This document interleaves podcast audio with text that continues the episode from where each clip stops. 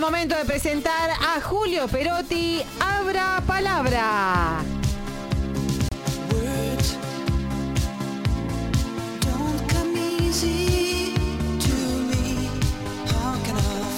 El título, Olivos, una quinta con secretos y escándalos. ¿Cómo le va? ¿Qué? Adelante, Julio. Buen viernes. Ese. Buen viernes, Eh, mira, Julio. vamos, vamos a volver a esa sana costumbre que teníamos de que los viernes le aflojamos un poco a la política y vamos por alguna historia, si les parece. Me Sí, encanta. claro, por favor. Bueno, eh, vieron que Javier Milei, presidente, bueno, va a dejar el Hotel Libertador y cuando vuelva a la Antártida en los próximos días, eh, se va a mudar a la Quinta de Olivos.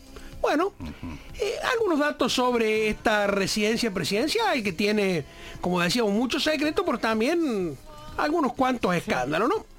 Miren, el 30 de septiembre de 1918, el presidente Hipólito Yrigoyen firmó el decreto de aceptación de la donación de la Quinta de Olivos, una propiedad que tiene 35 hectáreas allí a 17 kilómetros del centro de la ciudad de Buenos Aires. La verdad que un lugar bellísimo metido, sí, hoy hoy además rodeado por un barrio que es exquisito, ¿no? Bueno, en ese entonces, el- la quinta presidencial comenzó a ser ya objeto de mirada en términos políticos y mucho más, ¿no?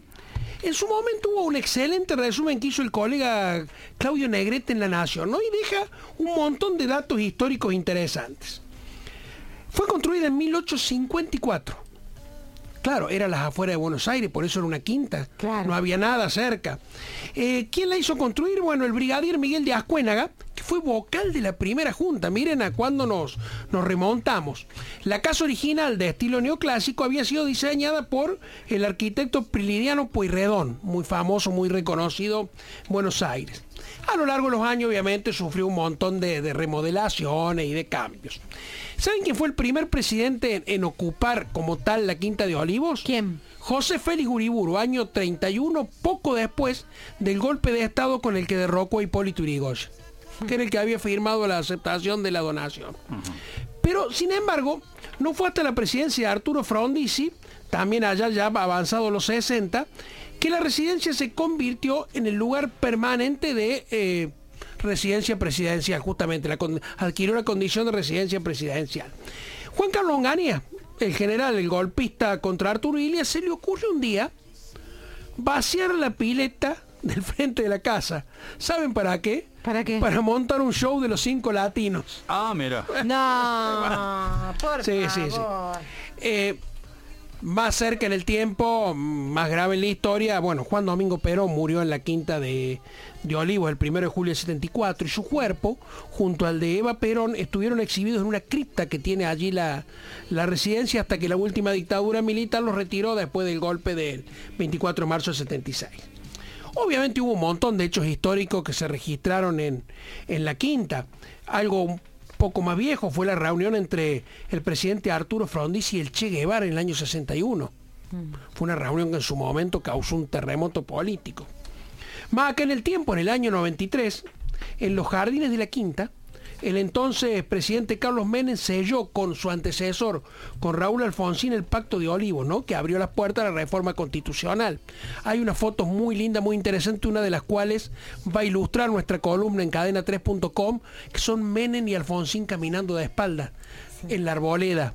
Fue una foto histórica porque marcó de alguna manera el pacto de Olivos. Bueno, Allí también se vivió con intensidad la crisis 2001-2002, cuando Fernando de la Rúa se refugió en la residencia tras la renuncia de su gabinete y antes de, de tener que renunciar él mismo, ¿no? En las últimas décadas, también fue noticia por algunos cuantos escándalos. ¿Se acuerdan cuando Carlos Menem hizo echar con el brigadier Antoñete a Zulema Menem de la Quinta de? Bueno, Sí.